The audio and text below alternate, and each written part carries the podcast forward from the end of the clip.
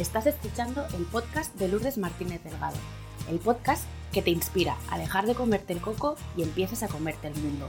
Sube el volumen que empezamos.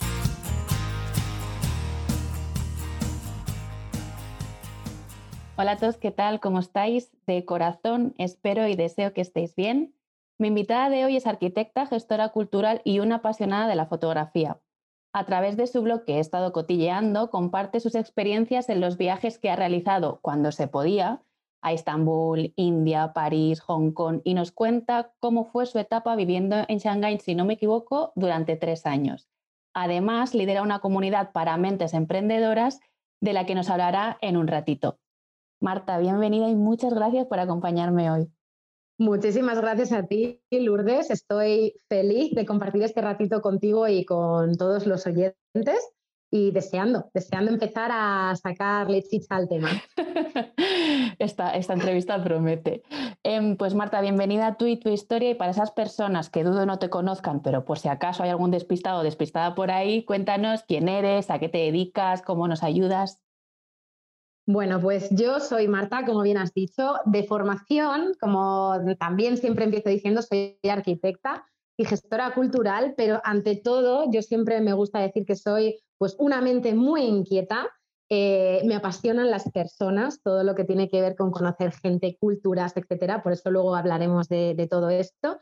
Y, bueno, desde, unos, desde hace unos años em, creé esta comunidad maya que en principio no era tal también lo hablaremos luego.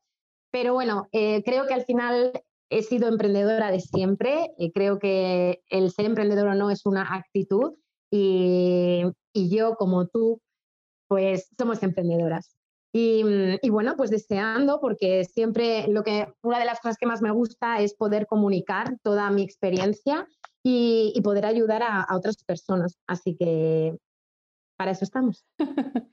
qué guay, qué guay, porque has tocado varios ingredientes con los que yo estoy muy alineada, ¿no? La comunicación, el compartir experiencias, la actitud de emprendedora, ¿no? No solo porque tengas un negocio por cuenta propia eres emprendedora, tú puedes emprender muchos cambios en tu vida y ya ese, ese como inicio, ¿no? Ese fuego, esa chispa, yo lo, lo comparo muchas veces con este gen de, la, de ser emprendedor. Totalmente. Em, arquitecta has dicho de formación y gestora cultural. ¿Siempre tuviste clara tu vocación? Para nada. y fíjate, fíjate que la arquitectura es una, una profesión que un poquito a lo mejor como, como la medicina, ¿no? Que de hecho tengo muchos compañeros que siempre lo supieron, ¿no? A lo mejor vienen de familias que, han que son arquitectos, etc. Yo en mi caso no. Y siempre me gusta decir que mm, la carrera la elegí por descarte. O sea, cuando terminé eh, bachiller, fue como, bueno, ¿ahora qué hago? Y empecé a descartar porque no tenía nada claro. A mí siempre me había gustado también mucho el mundo del periodismo. Creo que, me hubiera gustado mucho también estudiar algo de, esa rama.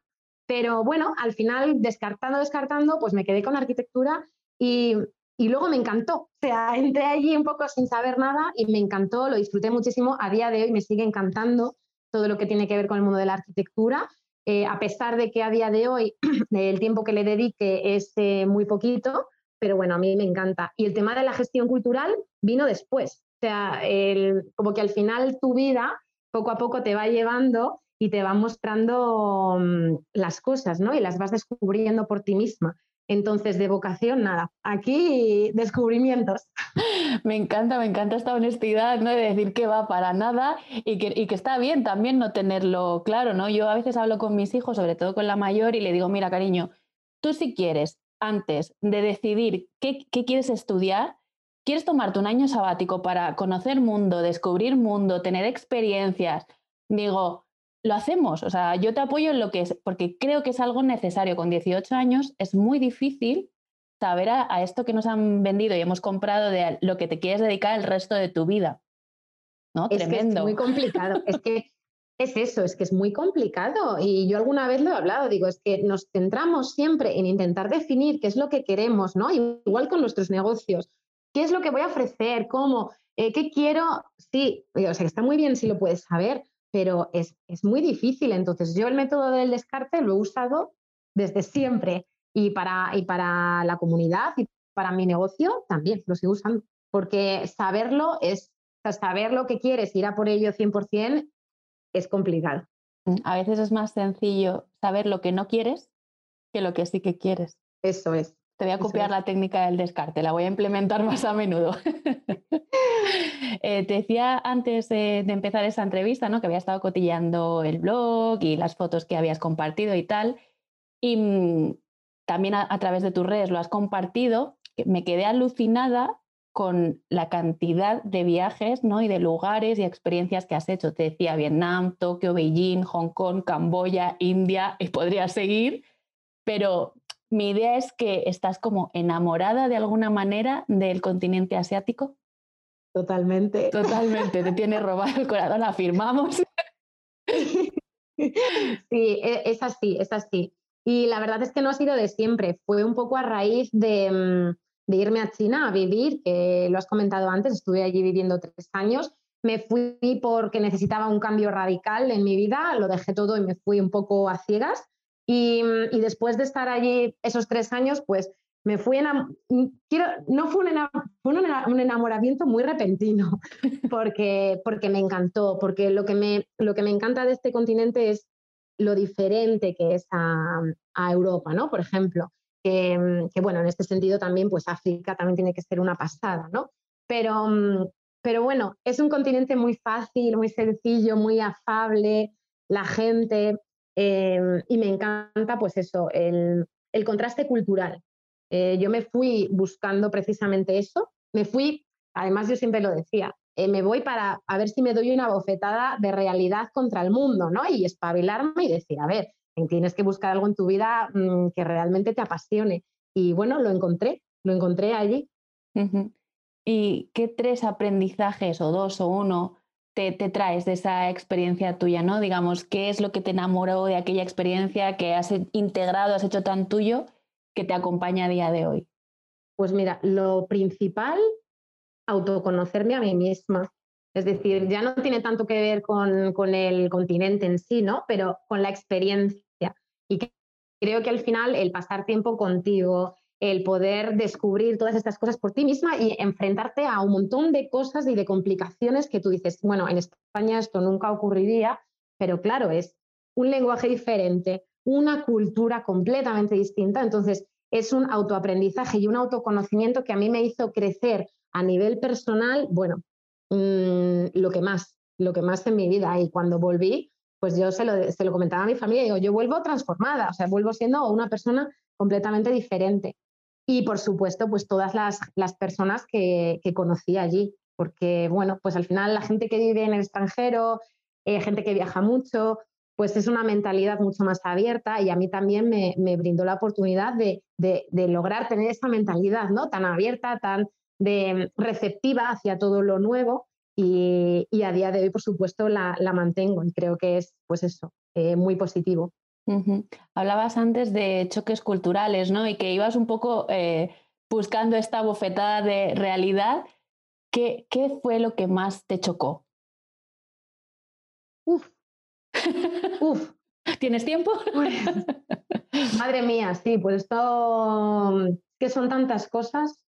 Yo lo que recuerdo, sobre todo al principio, porque luego ya una vez eh, estás viviendo allí, pues te haces una más, ¿no? Yo digo que al final me creía yo china. Yo iba por allí y ya nada me llamaba la atención. Pero al principio era, era todo, era todo, el ir por la calle mm, absorbiendo todo, una sensación de, que todo te llama la atención. Además, creo que soy una persona que yo me sorprendo muy fácilmente y me gusta mucho como valorar las pequeñas cosas que ocurren, en todos los pequeños aprendizajes y allí, claro, mm, era, era brutal. Entonces yo creo que era, es como el cúmulo, el cúmulo de, la cultura, de la gente, de la manera de vivir, porque cambias tu ritmo de vida. Y decías antes, ¿no? Y estaba intentando imaginarme esa situación, eh, que estuviste tres años, ¿no? Y que, bueno, que, compartir esta experiencia con otras personas que estaban en el mismo punto a lo mejor que tú, te ayuda a abrir la mente y tal, pero entiendo que no tiene que ser sencillo empezar de cero en una ciudad que es lo que tú decías, ¿no? Este choque cultural completamente opuesto a lo que tú ya conocías, con un idioma, entiendo, hasta aquí no me ha dado la investigación, si tú ya habías aprendido chino antes de marcharte o fue sobre la marcha, creo que no. Eh, ¿qué, ¿Qué pasa en ti para que no tires la toalla, ¿no? Para que continúes ahí tres años. Pues mira, realmente sí que eh, fue, fue complicado y de hecho, claro, ahora toro pasado, que esto ya fue a lo mejor hace seis años cuando volví, o cinco, ya no sé, pues a toro pasado es como que solo te acuerdas de lo bueno, ¿vale? Y todo es maravilloso. Pero yo soy de las personas que de toda la vida he tenido diario y he escrito, no diariamente, pero cuando necesito un poco de desahogo, escribo. Y ahí lo tengo. Y a veces lo miro y, sí que veo momentos pues de sentirme muy sola, ¿no? Porque tú vas allí claro, me fui evidentemente sin el chino, no tenía ni idea y no conocía tampoco a nadie allí. Sí que es cierto que luego una vez allí la gente te acoge como si te conocieran de, de toda la vida y luego tú acoges a la gente que viene nueva, ¿no? Es como una cosa de, estamos muy lejos, somos españoles, por ejemplo, ¿no? Y, o, europeos, simplemente con el hecho de ser europeos ya. Entonces, en ese sentido, pues em, sí. Pero no, eh, tirar la toalla, la verdad es que nunca se me pasó por la cabeza porque siempre pensaba, ¿por qué estoy aquí? Estoy aquí porque lo que estaba viviendo en España en aquel momento, hace un año, hace dos, no me gustaba, no quería esa vida para mí. Estoy buscando aquí algo diferente y siempre tuve la sensación de ir por el, por el camino correcto, ¿no? Ir en la dirección correcta. Entonces, yo decía, bueno, aquí estoy, hasta que, mm, hasta que surja algo o hasta que yo lo decida, pues tiramos. Oh, es que, porque no te pueden ver, ¿no? Solo te están oyendo y aún así creo que la energía con la que lo cuentas se contagia, pues como que se te ilumina la cara, ¿no? De, de ese, ese recordar ese momento, hablar de esa experiencia. Por eso decía que creo que te llevaste un montón que creo que también tiene mucho que ver con tu manera de hacer las cosas, ¿no? Y ahora hilo con, con, lo siguiente y es en qué momento, ¿no? Después de tu, de tu aventura en Shanghái, que vuelves a España, siendo arquitecta, gestora cultural, decides lanzarte con un proyecto, con una comunidad para emprendedores. ¿Qué te motivó a este, nuevo proyecto? Aparte de tu gen emprendedor, ¿no? ¿Qué necesidad viste o, tuviste para lanzarte con esto? Eh, pues mira, yo cuando vuelvo de, China fue mm, ya un poco con la idea de hacer este máster de gestión cultural, ¿vale? Que fue un poquito también lo que me dio las herramientas eh, y un poco como el aterrizaje en Madrid de nuevo, ¿no? Entonces yo eh, termino este máster y, mm, y, una vez terminado y hecho el proyecto y demás, mm, yo tenía una necesidad total de crear algo por mí misma, porque sí que es cierto que en, en Shanghái sí que tuve oportunidad de, de trabajar eh, por mi cuenta en algunas cosas, pero bueno, siempre estuve allí trabajando de arquitecta. Entonces yo volví aquí y dije, tengo que montar algo. Y no tenía ni idea qué, volvemos a lo del principio. Y estuve mm, por lo menos, no sé si fue un mes o dos, dándole vueltas, pero qué es lo que tengo que crear, cuáles son mis, mis fortalezas, no esto típico que, que siempre oímos. Y al final, pues em, pensé, digo, ¿qué, ¿cuáles son? O sea, me di cuenta de, de, las cosas que me faltaban para tomar la decisión y para emprender, ¿no? Para empezar con ello. Y una de ellas era que, me sentía muy sola, que al final no tenía con, gente con la que compartir toda esta movida que, tenías dentro de quiero sacarlo y no sé qué hacer. Em, y luego, por otro lado, me faltaban herramientas, me faltaban muchísimos conocimientos, porque tú, bueno, se estudiaba algo, pero emprender es otra, otra cosa. emprender al final... Es una carrera aparte. Esto es. Y hacemos todo nosotras y son muchas cosas. Entonces, bueno, pues dije, oye, pues voy a, empecé lo dije al principio, Maya no empezó como una comunidad de emprendedores, empezó como un lugar muy abstracto que ofrecía formaciones presenciales en Madrid. Sea, contactaba con profesionales para organizar estos talleres. Después de medio año largo con esto que no salió, pues fue cuando ya con trabajo en redes y demás empecé a verlo, ¿no? Empecé a decir, ostras, es que encima a mí lo que se me da bien es conectar a gente conocer gente, socializar y, demás, ¿no? Entonces, a raíz de, ahí fue cuando se empezó a generar la comunidad un poco sola, ¿no? Fue un evento presencial el que dio como el pistoletazo de salida y, a raíz de ahí ha sido como muy paulatino todo. Y, nada, y la comunidad al final pues eh, fue creciendo hasta que se convirtió ya en Maya, que era simplemente Maya, yo no, me acuerdo ni cómo era, em, no me acuerdo cómo era, pero algo de formación presencial, algo así, pues se convirtió en comunidad y, ya pues cuando por fin tuve claro em, cuál era este elevator pitch, ¿no? Esto, pues qué ofrezco a quién, pues, eh, pues el crecimiento fue mejor y, ya pude enfocarme mucho mejor en, mis, en mi comunicación y dirigirme a, estos pues a estos emprendedores que buscaban, al final te digo, fue como lo que yo necesito, se lo quiero dar a otra gente que seguro que también lo necesita. Entonces voy a montar este espacio para, que, para poder ayudar a estas personas. Mm. Yo cuando trabajo con, con sobre todo eh, emprendedoras que están buscando su público objetivo, ¿no? que nos cuesta esto de acotar porque tenemos la sensación de que dejamos oportunidades fuera y demás, ¿no? Eh, yo siempre digo, y no sé si estás de acuerdo conmigo, tú eres tu mejor buyer persona. Lo que tú necesitas al final, has tenido una carencia y tú lo que quieres es suplirla para que otras personas que estén en la misma situación o parecida que tú no se encuentren con esa dificultad. Sí, totalmente. Y además es que esto del buyer persona es algo a lo que al final siempre le damos muchísimas vueltas. Y, por ejemplo, también en nuestros grupos Mastermind muchas veces surge, ¿no? Es que me doy cuenta de que mi, público objetivo soy yo misma hace cinco años. Pues que sí, porque quieres, con lo que tú has superado, quieres ayudar al resto de personas, ¿no? Y me parece muy bonito, me parece muy bonito eso. Mm, qué guay. Y llegó 2020 ¿eh? y nos toca reinventarnos, renunciar a los encuentros y a las formaciones presenciales y pasarnos al online. ¿Cómo has vivido este proceso? Pues, pues lo viví un poco, al principio un poco incrédula, totalmente. Eh, yo además eh, todo esto del COVID me pilló en Nepal, yo estaba también por ahí de viajes y cuando llego, pues yo pensaba que iba a ser cosa de dos semanas. Digo, bueno, dos semanas aquí, luego tenía de hecho programados, porque por aquel entonces estaba haciendo eventos presenciales mensuales, pues yo ya tenía programados mis próximos eventos y todo ya, digo, bueno, cancelo este mes, lo pospongo y ya seguimos. Y cuando me di cuenta de que, de que la cosa no iba por ahí, pues nada, cambié el formato online, un poco a marchas forzadas para seguir el ritmo, eh, con muchos nervios, porque de, Nunca me había planteado dentro de la comunidad hacer nada online, cosa que a día de hoy digo, ¿cómo no se me ocurriría? Porque, porque al final es la única manera de llegar, de, traspasar fronteras, ¿no? Si no, en el presencial te quedas, en mi caso, aquí en Madrid y, poco más. Entonces, bueno, pues em, empecé a hacer todo de manera online, todos los eventos, todas las, lancé el formato Mastermind online, etcétera, y la acogida fue buenísima y me di cuenta de que realmente tenía muchísimas partes eh, positivas. Yo soy una persona que me gusta muchísimo lo presencial eh, porque me gusta el contacto, me gusta el, tú a tú y, creo que además todos ¿no? ganamos mucho en el presencial.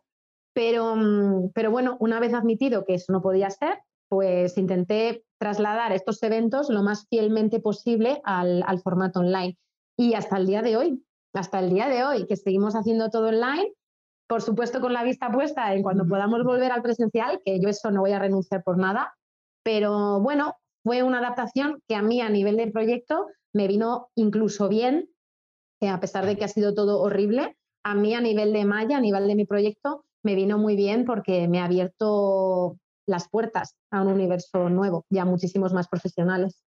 Recuerda que el primer evento online en el que tuve la oportunidad de participar, y lo que me conquistó fue tu transparencia. Decir, bueno, chicos, esto es la primera vez que lo vamos a hacer. Yo le he puesto todo el cariño, lo he intentado hacer lo mejor posible, pero pueden suceder cosas de las que voy a aprender. Y esa actitud en ese momento dije, Buah, Marta y yo creo que nos podríamos llevar muy bien.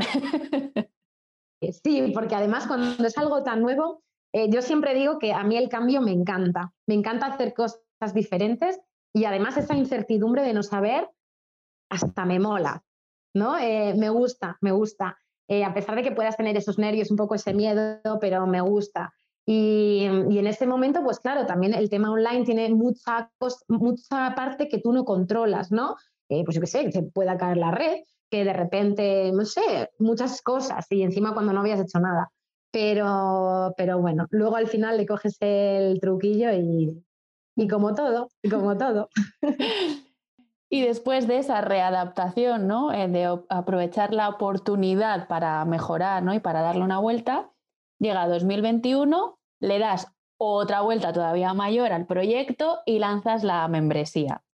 Eh, Marta, ¿cómo formar parte del club puede ayudarnos a que dejemos de comernos el coco y empecemos a comernos el mundo? Bueno, Primero, decirte que esta expresión me encanta. dejar de comernos el coco para comernos el mundo me parece muy brutal porque precisamente iba muy, está muy enlazado con, con, lo que te comentaba esto del cambio, ¿no? Que hay que dejar de darle vueltas a las cosas y, pasar a la acción, que es fundamental para poder pues, alcanzar al final esas metas que tenemos ahí. Y el tema del, de la membresía, realmente llevo ya bastante tiempo dándole vueltas, porque mm, hasta ahora hemos estado haciendo estos eventos eh, puntuales, eh, estos mastermind, etcétera, y al final me daba la impresión de que no conseguía eh, como crear un grupo realmente fusionado, ¿no? Eh, pues tengo determinadas personas que vienen bastante generalmente a los eventos, pero claro, hay mucha gente que a lo mejor viene a un evento, vienen a dos, pero no se conseguía crear ese, clima de comunidad. Entonces, em, el formato membresía, el formato club, creo que me, me aporta eso, ¿no? E, e, como ese sentido de pertenencia, que la gente que esté dentro pueda sentirse realmente como en casa y poder ofrecer mucho más contenido, porque de esta manera, o sea, yo te digo todo transparente, de esta manera al final con la membresía eh, no tengo que estar constantemente en el, en el mundo de la venta, ¿no? Que, también es muy agotador a nivel psicológico y comentábamos también al principio, em, muy difícil. Entonces, em, es una manera de simplificar, digamos, eh, todo lo que estaba haciendo a nivel puntual, que me requería mucho esfuerzo, agruparlo y poder ofrecer mucho más valor y llegar a más personas, porque creo que es eh, una manera de, al final también, de escalar la comunidad de manera más orgánica. ¿Y qué, qué, es lo que nos vamos a encontrar dentro? Digo, vamos, porque yo ya estoy dentro desde el minuto 0,2. Eh, ¿Qué es lo que nos vamos a encontrar en, en el club? Pues bueno, eh, lo que principalmente vais a encontrar, lo que ya veis, ya conocéis de Maya, porque el club no, pierde, no quiere perder nada de la esencia de, Maya, esa cercanía. Yo lo que pretendo es que realmente os sintáis, os podáis sentir como en casa. Va a ser un, club, un espacio que, estamos trabajando, de hecho, todavía en la plataforma, eh, que va a ser, bueno, bastante mm, eh, para daros, daros mucha autonomía, eh, pero va a ser muy intuitiva y lo que pretende es que sea muy flexible, es decir, que se adapte a cada uno de, vosotros, a, vuestras necesidades, el tiempo del que dispongáis, etcétera, y que podáis encontrar dentro de esta plataforma todo lo que necesitáis para emprender. No solo formación y networking, ¿vale? Que, es un poco a lo que estamos más acostumbrados y que encontramos en, las comunidades, sino además hemos creado una serie de formatos específicos para, para visibilizar los proyectos que, de los miembros que estén dentro, porque creo que la visibilidad es fundamental. Y, es cierto que ahora, por ejemplo, con las redes sociales parece como que lo tenemos más fácil, pero aún así es mm, un mundo complicadísimo y requiere muchísimo de, nuestra parte, ¿no? Entonces, vamos a potenciar esa visibilidad a través de, de una, una, herramienta que vamos a crear, que es un marketplace en el que, bueno, aparte de otros formatos, luego lo contaré un poquito, pero eh, fundamentalmente este marketplace va a ser un lugar donde tú puedas subir, colgar tus productos o servicios más importantes y darle visibilidad de esta manera fuera y dentro del club. Esto va a estar abierto y, mm, y entonces que cualquier persona, ya sea del club o no, pueda tener eh, al Maya como una referencia de, oye, necesito, yo qué sé, buscar a alguien que me haga una web y no conozco a nadie, porque esto se nos da muchas veces, no conocemos a nadie. Pues poder tener, entrar y tener ahí un directorio de, profesionales y de productos y servicios que les puedan ayudar. Y además, bueno, pues mm, visibilidad a través de redes sociales y, otros muchos formatos. Y sobre todo lo que, lo que decía, pues el networking, que va a ser fundamental, y formación a través de los mismos eventos que ya estábamos haciendo fuera del club, pero integrados en este caso. Además, la gente también va, eh, los miembros van a poder impartir formación para eh, convertirse un poco en referentes de, su sector. Y, lo que siempre digo también es que el club nace con, unos formatos y unos servicios mm, concretos, pero la idea es que mm, todas las personas que estéis dentro Mm, colaboréis y digamos que estéis en contacto permanente conmigo para que el club se pueda adaptar a vuestras necesidades. Creo que es fundamental. Entonces, eh, cada mes se irán creando cosas nuevas, desaparecerán otras, mutarán y, a saber en qué deriva esto, pero mm, como decía, mucha incertidumbre a ver eh, sobre cómo va a evolucionar, pero muchas, muchas ganas. Se notan, llegan a través de la pantalla esas ganas y creo que es un punto súper eh, diferenciador potenciar el talento dentro del club. Es decir, no solo consumir eh, las formaciones de, invitados ¿no? que puedan ser ya referentes en su sector, sino darle esa oportunidad de visibilidad y autoridad a la gente súper competente que hay muchas veces dentro de los, de los clubes, de las comunidades, y que por el formato no permite potenciar precisamente este talento. ¿no? Entonces, claro, esta propuesta a mí me parece un puntazo. O sea, ya te lo digo así con total confianza, me parece un puntazo porque yo conozco personas que están ya dentro del club que son unos cracks, unos auténticos cracks que, que tú dirías, ostras, esta persona, ¿por qué nadie le invita a hacer una masterclass? Sí, porque es cierto que al final, eh, en cuanto a todo esto de, la venta, ¿no? que creo que también es fundamental, que va muy, muy de la mano de la visibilidad, eh, yo al final he comprobado, porque el club no deja de ser el resultado de, casi tres años de, trabajo con emprendedores, ¿no? Entonces yo me he dado cuenta, y tú te habrás dado cuenta, y seguro que nuestros oyentes también, que al final, sobre todo en este mundo emprendedor, consumimos mucho por confianza, ¿no? Por conectar. Es decir, eh, ¿a quién voy a, mi web, a quién se la voy a dejar? ¿En manos de quién voy a dejar mi web o mi diseño? Pues en alguien, aparte de que sea profesional, eh, a nivel profesional bueno, sobre todo alguien en quien confíes, no alguien a quien conozcas. Entonces, se trata de potenciar muchísimo el, consumo dentro del, propio club, es decir, que entre todos nos, consumamos y estemos ahí activos y trasladarlo también fuera del club, porque, porque es eso, el, la venta en, este sector es mucho de relaciones. Entonces vamos a crear relaciones. Me encanta esta frase, es que yo pienso esto, que no perdamos el foco, que no perdamos de vista que esto va de relaciones, de persona a persona. Entonces, bueno, creo que no habría mejor mensaje ¿no? para, para poner punto y final y broche a, a, esta entrevista. No sé si se te ha quedado algo pendiente, alguna otra cosa que te apetezca compartir. No te dejes nada en el tintero. Tú, ten cuidado, que yo me rollo como las persianas, como, como me dejes rienda suelta. Estamos aquí tres horas. Pero bueno, mm, poco más. Yo la verdad es que me, ha gustado mucho haber podido charlar también un poquito de, toda mi experiencia. Em, cuando estuvimos hablando antes de, antes de esta entrevista, pues ya te lo dije, eh, me encanta poder sacar este tema porque creo que además también eh, puede ayudar a otras personas, ¿no? A decir, oye, Em, hacer estos cambios en tu vida a veces eh, o lanzarte a la piscina, ¿no? Esto que se dice, lanzarte a la piscina, bueno, pues que no esté vacía, pero eh, arriesgarse un poquito al final eh, yo tengo comprobado que funciona y, bueno, animo a todos los que estéis por aquí, que nos estéis oyendo, a que si tenéis un sueño, si tenéis algo en mente, aunque, aunque no estéis seguros, ¿no? Pero todo empieza por un pequeño paso y luego poco a poco todo se va dibujando, como yo te os contaba al principio, ¿no? Maya empezó pues muy básico y poco a poco pues se va formando. Que no, que no tengáis miedo de no tenerlo todo claro, hay que empezar para ver qué funciona y qué no, fallar mil veces, que aquí Lourdes y yo eso también conocemos mucho. Un poco.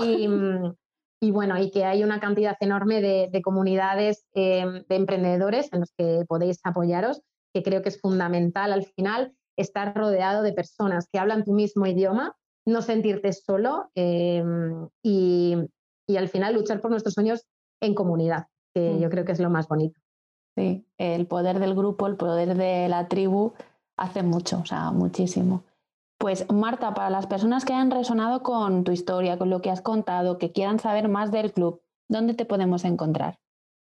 Pues bueno, por supuesto, en redes sociales, como no puede ser de otra manera, en arroba maya.es, en, la web eh, www.maya.es y, bueno, por supuesto, pues en el email informaremaya.es. siempre digo que para todo lo que queráis, estoy allí, me podéis, podéis contactarme como queráis, estaré encantada de, conoceros, de conocer vuestra historia y, también de, que me contéis y poder ayudaros de la manera que mejor mm, pueda hacer. O sea, un poco adaptando, como al final dentro de, la comunidad hay un montón de, servicios, pues intentar buscar lo que mejor se adapte a vosotros. Así que estamos para lo que queráis. Pues con esta invitación ¿no? a contactar, a, ver qué opción de las que ofrecemos puede ser eh, la que mejor case con, tu necesidad. Em, nos vamos a despedir. Yo agradecerte que hayas pasado este ratito conmigo, que me hayas dicho que sí, que haya sido tan honesta, tan natural. Ha sido muy fácil poder tener esta charla contigo. Pues nada, que muchísimas gracias también a ti, Lourdes. Me ha encantado, pues eso, compartir este rato, eh, charlar sobre todos estos temas, que creo que estás haciendo una labor increíble acercando todas estas historias a, tus oyentes y, que enhorabuena por, por tu trabajo y tu forma de ser y de hacer, que ha sido un placer compartir contigo. Pues muchas gracias, Marta. y a todas las personas que nos están escuchando, muchísimas gracias por llegar hasta el final y por su tiempo y como siempre nos vemos el próximo martes. Adiós.